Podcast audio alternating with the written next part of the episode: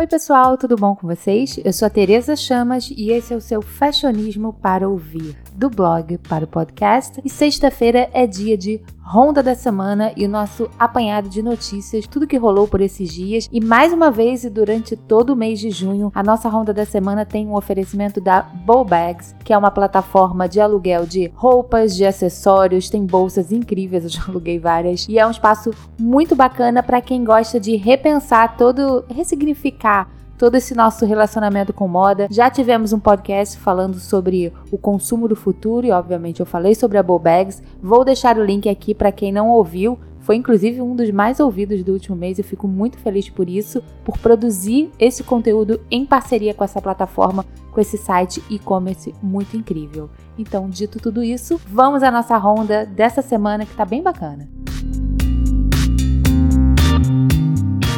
Bom, falaremos sobre moda. Se a gente falar sobre moda nos últimos 10, 20 anos, se eu te perguntar qual foi o grande estilista internacional, o mais falado, o mais renomado, o mais popular, polêmico, eu acho que muita gente vai dizer Marc Jacobs, não é? Bom, eu penso muito nele, eu sou fã dele, eu já tive a oportunidade de assistir desfile. Tem algumas peças de uma linha dele mais, digamos, popular, e é disso que eu vou falar hoje. E nos últimos 20 anos, desde que ele, né, a marca dele começou a crescer, a marca própria dele, e junto a isso, ele fazia parte, quem não lembra, ele fazia parte da Louis Vuitton, ele era o, diretor criativo da Louis Vuitton, e ele foi o grande estilista dos últimos 20 anos, né? Dos anos 90, do início dos anos de 2000 e 2000. E ele foi, os desfiles deles, é, dele eram os mais incríveis, eram apoteóticos, eram todas as estrelas A-A-A-list estavam no desfile. Porém, se você pode perceber, se você acompanha a moda assim mais atentamente, nos últimos cinco anos começamos a ouvir menos de Marc Jacobs. Ele é um artista, né? A gente pode até chamar de artista, é um estilista, mas com essa verve mais de artista. Ele já passou por problemas de droga, problemas de depressão, por crises até financeiras na empresa dele, né? Porque às vezes quando você é muito criativo, essa parte business você não sabe lidar muito bem. E ele foi internado em rehab nos anos 90, então ele teve muitos altos e baixos. Mas no ano do, na década de 2000 e até no início da década de 2010 ele estava muito em alta. Porém, em 2015 começou a surgir o primeiro revés. Vocês lembram, foi até o que eu falei, é, o Marc Jacobs tinha uma marca chamada Mark by Marc Jacobs, que era a linha mais acessível e descolada. Quem nunca teve a oportunidade de ir para para Nova York e não passou naquela lojinha que ficava ali na Blicker, no West Village, que tinham todas as quinquilharias, tinha blusinha, tinha acessório, tinha brinco, tinha uma bolsa de lona e tudo era muito, tipo, barato, né? Era passava de 100 dólares, né, para marca que era e era divertido. Inclusive aquela rua, aquele quarteirão da Bleecker chamava Markland porque tinha a loja dele de baratinha, tinha a loja dele de produtos linha principal, tinha a linha masculina que também deixou de existir em 2015 junto com a Mark by Mark e do outro lado da rua tinha a Mark Book, isso inclusive tem até hoje, que é onde tem livros e tem acessórios, tem umas quinquilharias, mas tem um foco mais em livros, em coisas de música música também. Por que, que eu tô dizendo tudo isso? É que em 2015 ele fechou essa marca, ele reposicionou a marca dele. Porque na época, anos atrás, nesses últimos cinco anos, marca Jacobs sempre foi uma marca de luxo, tão luxo equiparado é, a uma Prada, todas essas grandes marcas. Logicamente, ele era da nova geração, mas era linha luxo. Os produtos custavam mais de mil dólares. Não era, por exemplo, Michael Kors, que hoje em dia está até crescendo, se direcionando mais para esse lado de luxo, mas não, Marc Jacobs sempre esteve acima. Só que uma pesquisa foi feita nesses anos atrás que revelava que a marca estava sendo enxergada pelos consumidores não mais como uma marca de luxo, e sim de um nível de etiquetas que eles chamam mais contemporâneas, um luxo acessível, como por exemplo a Coach ou a Kate Spade ou para o próprio Michael Kors. Então, para a marca foi muito ruim, porque o preço em média de uma roupa que poderia, sei lá, 800 mil dólares, nos e-commerces eles já eram mais vendidos, né? As pessoas estavam comprando até mesmo em promoções na faixa dos 200 e 300 dólares. Então, um dos pontos foi de fechar a Mark by Mark foi por conta disso, que a marca principal, que era o luxo que desfilava, era o desfile mais aguardado da New York Fashion Week, estava quase se equilibrando com a marca mais acessível. Então, em 2015, ele fechou, ele reposicionou tudo, a carreira dele, e ontem foi o lançamento oficial da nova linha dele, da nova marca dele, que se chama The Marc Jacobs. Eu adoro que é tudo o nome dele, né? Era Mark by Mark, agora é The Marc Jacobs. E o que é essa linha? É quase um resgate a essa era Mark by Mark, mas por um foco cada vez mais na geração Z. É engraçado que até outro dia, né, sempre se fala, não fala muito sobre os millennials, só que agora é foco. As marcas estão com foco na geração Z, que são aqueles adolescentes que nasceram, né, já são adolescentes, é, final dos anos 90, início dos anos 2000, que tem lá entre os seus 15 e 20 anos. Então a marca tem foco no público mais jovem, é lógico que atende 20, tem de quem quiser comprar comprar, mas a ideia é que seja uma marca mais jovem. Ainda não é barata, por exemplo, a camiseta é mais barata, custa 95 dólares e tem um moletom de cachemir de 1.600 dólares. Mas é uma linha mais barata e é uma nova tentativa do Marc Jacobs se reerguer, especialmente por esse público, porque bem ou mal ainda é uma marca que tem um apelo. Ele tem aquela coisa meio grunge, meio rock and roll e tem esse ideal e que muito se inspira nessas marcas que fazem são um fenômeno, fazem sucesso absurdo que são a Supreme, que tem filas gigantescas. Eu lembro da última vez que fui para Nova York, não tinha lançamento de nada, mas a loja tava com uma fila do Sorro virando quarteirão. E a própria Off-White, que também é zero baratinha, mas caiu nas graças dos jovens. Então, para quem gosta de moda, quem gosta do Marc Jacobs e toda essa cultura que ele criou, eu acho que até aproxima essa coisa high fashion com um lado mais acessível, mas não tão fast fashion, vale ficar de olho na The Marc Jacobs. Inclusive, ele lançou uma loja, não sei ao certo se é pop-up, é uma loja definitiva no Sorro. Ele continua tendo aquela dele ali no West Village, mas agora tem no Sorro. Então, quem é sortudo que está viajando para Nova York, vale ficar de olho nessa marca e torcer, porque eu acho o Marc Jacobs um cara incrível, extremamente criativo, talentoso e que com certeza vai se reinventar nessa nova jornada. Agora vamos falar de moda, mas moda e limpeza. Eu li uma matéria essa semana que eu achei muito incrível, um pouco surreal, mas muito incrível. Foi na revista Fast Company, que é uma revista maravilhosa que fala sobre tecnologia, todos os aspectos de moda, carro. Deixarei o link aqui no card para quem quiser ver, para quem quiser ler essa matéria, que é a seguinte: problematizaram a lavação de roupa suja. Bom, eu que tô dizendo isso, a matéria é bem mais, bem mais complexa, mas assim, você já pensou como que a gente cresceu vendo a necessidade de lavar nossa roupa todo santo dia? Pois bem, uma nova linha do mercado surge, uma nova um novo direcionamento de marcas que acham que as grandes marcas de limpeza, de detergentes, de produtos de limpeza, não para casa, né, para roupa, convenceram os consumidores ao longo de décadas, de séculos, sei lá, que eles precisavam lavar suas roupas com frequência. Basicamente, todo uso tem que se lavar uma roupa, não é? E isso significa o quê? Que a gente precisa ser limpo e higiênico. A lavagem de roupa ficou diretamente associada a isso. E nessa problematização, nesse questionamento, eles vão além e falam que muitos dos anúncios de sabão em pó que mostram os pais lavando as roupas, geralmente as mães, né? Rola um machismo aí. As roupas enlameadas e suja dos seus filhos, sugerindo assim associando a uma boa criação. Ou seja, se você não lava a roupa um dia, você já não cuida bem do seu filho. E nessa matéria eles debatem assim, o que é a roupa suja, né? Qual é a primeira sensação de uma roupa suja? E muita gente fala que é o suor, sendo que eles rebatem e falam que o suor em si, o suor que a gente produz é limpo.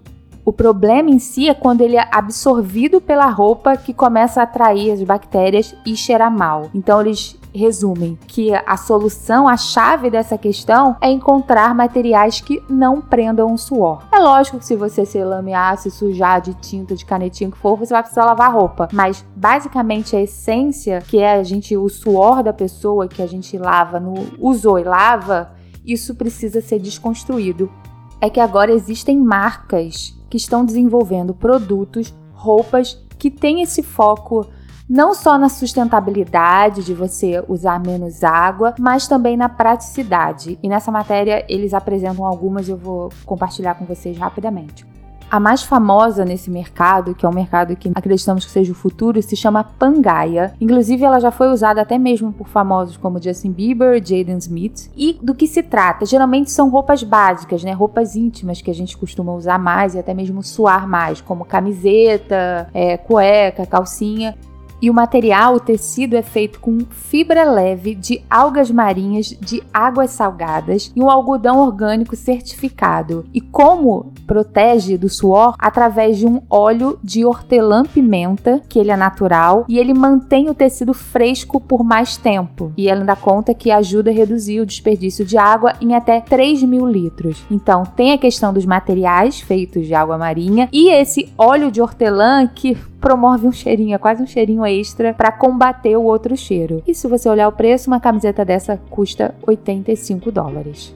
Tem uma outra marca chamada Unbound Merino, que é focada em roupas para viagem. Geralmente, quando a gente viaja, é aí que a gente não pode lavar tanto. Também vale lembrar que essa cultura de lavar roupa todo dia é muito de brasileiro. Se você botar em outros lugares, Estados Unidos, até mesmo você vai para Nova York, tem gente que não tem nem máquina de lavar em casa e lava no prédio ou vai lavar fora. Então isso é muita coisa nossa. Então se eles estão revendo isso, que provavelmente lavam menos do que a gente, imagina lá fora. Então essa Unbound Merino é com foco em roupas básicas para viagem. A ideia é que você fique uma viagem inteira sem precisar lavar as camisetas, essas segundas peles, e eles são feitos através de uma lã especial que quando está calor, é, ela ajuda a evaporar, evaporar o seu suor e você se sente até mesmo refrescado. e quando está frio, a lã cria uma camada de isolamento para prender o calor do seu corpo, mantendo você aquecido. E por último, essa que eu achei mais interessante se chama Wool and Prince. Tem a linha masculina e tem a linha feminina.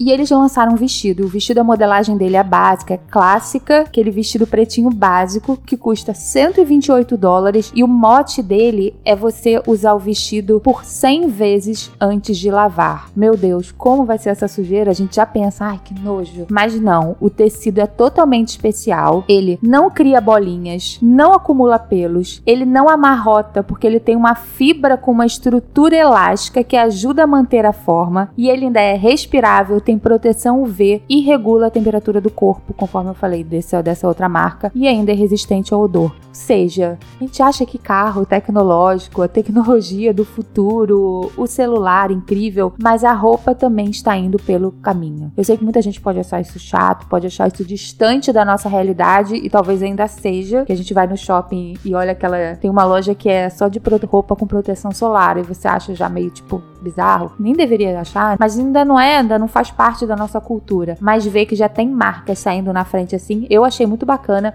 Eu achei muito curioso esse questionamento, essa necessidade de ter que lavar roupa todo dia. Ninguém tá falando pra pessoa sair suja, fedida por aí, mas é tentar, sei lá, entender realmente, será que a indústria da Omo, do Ariel e dessas marcas estão fazendo com que a gente lave mais roupa? Eu não sei, eu acho que é um hábito, a gente não vai conseguir mudar isso, mas eu acho bom repensar e se houver tecidos que façam com que a gente, além de lavar roupa, eu acho um saco, né? Passar roupa é muito chato. Então, se a gente vier com tecidos prontos de fábrica para no, no, ferro e evitar que lave, acho uma boa. E quem ficou curioso, quem achou interessante isso, eu vou deixar essas marcas aqui, que tem muitos outros produtos, outras linhas que tem esse foco que é sustentabilidade, mas também é muito praticidade. Bom, agora de moda falaremos de música. Eu não sei se vocês viram semana passada que saiu uma matéria que o Jay-Z se tornou o primeiro rapper bilionário. E junto a essa notícia, que depois eu falarei mais um pouco, vieram, digamos assim, os memes. Mas algumas vezes os memes estão disfarçados em questões muito mais graves. É, muita gente começou a falar que ele era o marido da Beyoncé. Ele é o marido da Beyoncé, mas estava usando isso meio que muita gente costuma falar que é, é engraçado, é um meme, é uma reparação histórica como fazem muito com o marido da Gisele, que é o Tom Brady, ou o marido da Amal. Esse eu adoro falar que o George Clooney é marido da Amal. Mas no caso do Jay-Z, o que eu comecei, eu sou muito fã dele há muito tempo. Nossa, desde que ele cantava com a Mariah Carey nos anos 90, eu acho ele o máximo. E se até Beyoncé perdoa ele por conta lá da traição, quem somos nós para julgar? Mas a questão não é nem essa. Eu acho que no caso do Jay-Z é um pouco diferente e é preciso fazer um recorte. E acima de tudo, mostrar os feitos que ele fez numa tremenda diversidade, né? Um cara negro que morou toda a vida, a juventude, no Brooklyn. É, aí eu comecei a ler um pouco mais da história dele, que ele sustentou a família dele já aos 16 anos, ele foi responsável pelos irmãos, ele usou a música para sair do tráfico e agora, além dele ser músico, ele é agente, empresário de vários artistas de música e até de basquete. Ele também investe em várias startups comandadas por líderes negros. Então, ele é marido da Beyoncé? É, mas ele é muito outras coisas que eu acho que usar disso para, sei lá, ser uma compensação é o que muita gente fala, e isso eu aprendi muito lá no grupo do fashionismo, que tem um post fixo, chama FAQ, fala muito sobre feminismo negro e todas essas questões que a gente só pode sentar, ouvir, ler e aprender. E fala muito sobre em relação ao feminismo branco, tá muito baseado nessa coisa de lacração, em revidar, e sendo que o foco não é esse, e que é assim o momento de exaltar o Jay-Z, que já tem lá o seu um bilhão e pouco, e continua fazendo música incrível, continua produzindo e trabalhando no mercado. E eu acho que vale, assim, usar esse card do marido da fulana. Pode ser até engraçado vez ou outra, mas nesse caso é importante exaltar. E, inclusive, eu adoro listas, listas me deixam muito curiosa, eu adoro ler a lista dos outros, eu adoro fazer listas. Listas algumas vezes são injustas, mas nesse caso a Forbes tem várias listas. Eles adoram uma lista, mas eles têm bases mais sólidas. E fala que o Jay-Z foi o primeiro rapper a se tornar bilionário e logo atrás dele, sabe quem são os próximos na lista que estão quase chegando perto?